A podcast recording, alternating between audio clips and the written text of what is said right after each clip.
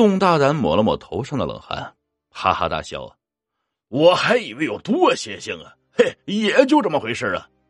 呃，大橙子，大橙子。”宋大胆一扭头，发现帐篷里静悄悄的，好像所有人都睡死了过去一样。同时，在帐篷外面，一个又短又粗、树桩子一样的影子贴在帐篷上，悠悠的声音从每个人口中传来：“我老婆呢？我老婆呢？”这回宋大胆汗毛都竖了起来，四下一寻摸，看他角落处的斧子、凿子之类的家伙事儿，他壮起胆子，一手斧子，一手凿子，冲出了帐篷。隐隐绰绰见到了两人合抱粗，只有不到一米高的黑影在晃动着。这黑影的四周还有章鱼一样一根根蜿蜒的根须在挥舞着。你老婆在这儿呢！宋大胆大叫一声，抡着斧子就劈了过去。梆的一声，斧子嵌到了黑影上头，然后宋大胆又一凿子凿了过去。宋大胆把能找到的斧子、凿子、签子之类的东西全都扎到了那个黑影上，黑影终于不动了。宋大胆的胆子也壮了起来，抹了一把冷热杂交的汗水呀，进了帐篷找手电筒，看看这到底是个什么邪乎玩意儿。帐篷里的人都醒了，却缩在床铺上捂着被子不敢动弹。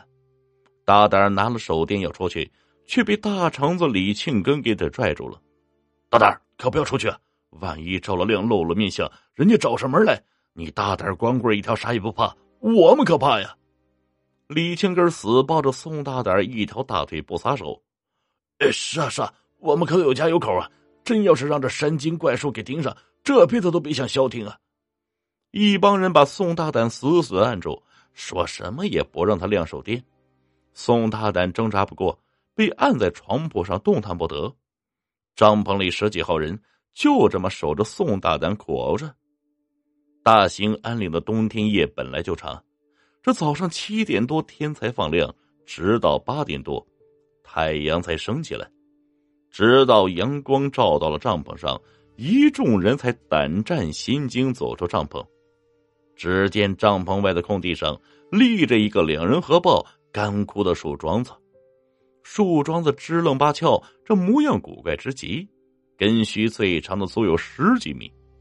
奇怪的是，这树桩大部分根须都深入冻土，好像是天生就长在这里一样。每个人都确定，这处野定在扎营的时候选的是山谷工地，除了草，根本就没有树。这是真的遇上树精了。每个人心里都清楚，可是每个人都不敢吭声。工头早上赶过来看了一眼，闷不吭声，让大伙儿把营地挪到几里之外的另一片林间空地上。只是这一次，四周都插了香，还摆了馒头、鲫鱼、猪头肉做祭品。祭品才刚刚摆上，便有一只黄皮子大摇大摆跑了过来，就坐在祭品堆大吃了起来。这一下。众人祭拜的更加虔诚了。宋大胆怎么看这只黄皮子，都像在自家盗洞被自己灌了尿的那一只。黄皮子吃饱了，这坠着肚子钻进了林子里。工头宣布，黄大仙吃了咱的祭品，肯定能保咱平安。众人这才低声议论着，带着工具出门干活只是躲着宋大胆。宋大胆呢，也没去讨那个煤去，啊落后一步，在营地四周下了些夹子和钢丝套，等套住这只黄皮子，几个大嘴巴下去，管你有多仙儿，也要给老子跪着。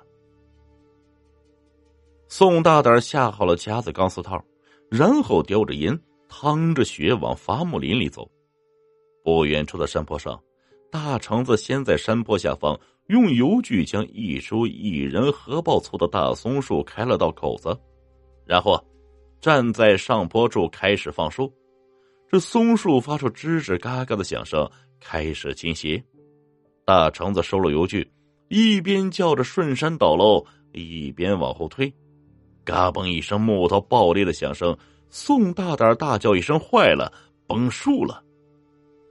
原本应该沿着锯出来的切口断掉的松树，在崩响声贴着树干往上三米多高的地方崩裂，核爆粗的树干部一下子撅出去五米多远，正好撅在大橙子现在站立的位置。树干挑过大橙子的下巴，轰然倒地。大橙子还站在原地，只是他整张脸都没了。血乎乎的一片，脑浆子像是豆腐似的冒着热气往外淌。大肠子被撅了！惊呼声中，一帮人呼啦啦往大肠子那里跑。人还没到跟前，大肠子就直挺挺扎到了雪地里。伐木工本来就是挺危险的活现在出了人命，工头只能自认倒霉，把人抬下山，给了红包，请了一辆拉原木的卡车。把人带下山，回头啊，几万块的赔偿少不了啊。忙活完了大肠子的事儿，第二天，工头把宋大胆请到了自己帐篷里，好酒好肉招待了一番。虽然知道大成的这事儿，宋大胆脱不了关系，可谁都不乐意得罪这种一个人吃饱了全家不饿的光棍汉。工头塞了几百块钱过去。求着宋大胆这位爷赶紧走，可别再祸害自己了。这宋大胆早就习惯了，钱拿了，酒肉呢没少吃，却一直没说自己砍的那根松杆在事儿，打算回头啊找个时间再回来捡。趁着天还早，工头又帮他搭了一辆运木材的卡车。卡车司机不乐意拉醉鬼，但是架不住工头说好话。勉为其难，把他送到了林业路跟村路的路口。宋大胆下了车，冷风一吹，酒劲上头，眼前一阵阵窜花。大胆，大胆，来喝两口啊，再玩几把。宋大胆一扭头，就见大肠子站在路边的林趟子边上，拿着酒瓶子向他招呼。大肠子身后啊，那影绰绰还站着俩人这喝多的人见酒都亲呢，宋大胆也想再喝点，应了一声就跟了过去，把仙桌支起来，一边喝酒一边玩牌，玩的是三扣一。这宋大胆手气不错，把把叫分，把把坐庄。这大小王就没离过手，这身前也堆了不少大大小小面额的钞票。啊，掉手！宋大胆甩出一张 K，扭头问线下。你没主了吧？哎，你舌头伸出来干啥？往回缩缩。宋大胆伸手把旁边老头伸出老长的舌头往回怼了怼。这老头含含糊糊的说：“没主我还没分吗？外边还跑了 A 呢。”老头扔出一张十，在下家的一个男人扔出一张血呼啦呲的 A。这大成发出怪异的笑声，扔了一张五。算你们运气好，大橙子，你他妈能不能好好笑？咦，你下巴呢？你怎么没下巴？你才没下巴呢！这大橙子恼火的叫道，然后啊，催着赶紧出牌。很快酒喝没了，宋大胆越来越冷，酒也渐渐清醒了。但是看着身前赢了一堆钞票，把衣服裹紧，狗皮帽子戴上，还能再多赢一点他正准备叫分的时候，一抬头，就看到一只黄皮子蹲在一个黑土包前的木牌子上，一双乌溜溜的眼睛死死盯着他。嘿，又是你这个黄皮子！宋大胆的抄起旁边的血块就砸了过去，砸在了木牌子上。黄皮子一个纵身，消失在血包后头。崭新的白漆木牌上，用黑漆写着。王永成之墓，宋大胆一个愣神然后才想起来，王永成，那不就是大肠子的大名吗？大肠子昨天不是死了吗？宋大胆只觉得从脚尖一直麻到顶瓜皮，嗷的嚎了一嗓子，撒腿就跑，还不忘顺手把赢来的钱搂走。宋大胆头也不回向村子方向狂奔，这时他又想起来了。那个吐舌头的老头不是村东头的老杨头吗？老杨头去年得了癌症啊，熬不得苦，在房梁上上吊自杀了。那个血呼啦刺的是谁呀？好像前年村里的王军，崩石头的时候被石头埋了，拉回来的时候就是一副血呼啦刺的样子，都认不出模样了。当宋大胆跑进村子的时候，又觉得不对劲儿，怀里头一个劲儿的往外飞着灰，拉开一怀，一大堆纸灰散落出来。宋大胆至此就魔怔了呀，四处讨酒喝。喝多了就找黄皮洞撒尿，一边尿一边说：“我喝一斤，给你喝八两。”而且逢人就说自己砍了树精的老婆，就藏在山里，指老鼻子钱了。自己还跟死去的大橙子老杨头王军一起打过牌，赢了一大堆指挥。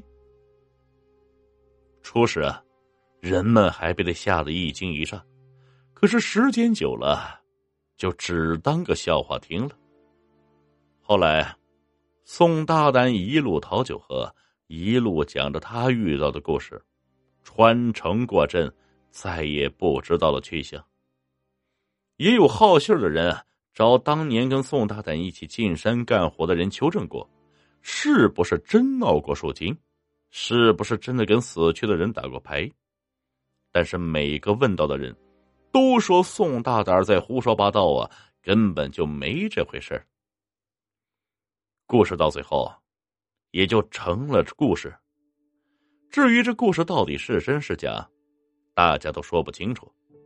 只是每当大家伙想起宋大胆那整天疯疯癫癫的样子时，都是心底一阵发寒。或许啊，人胆大，也不是一件好事。至少得懂得敬畏啊，敬畏生命，敬畏自然，这总归不是一件坏事。您说，是不是这个理儿啊？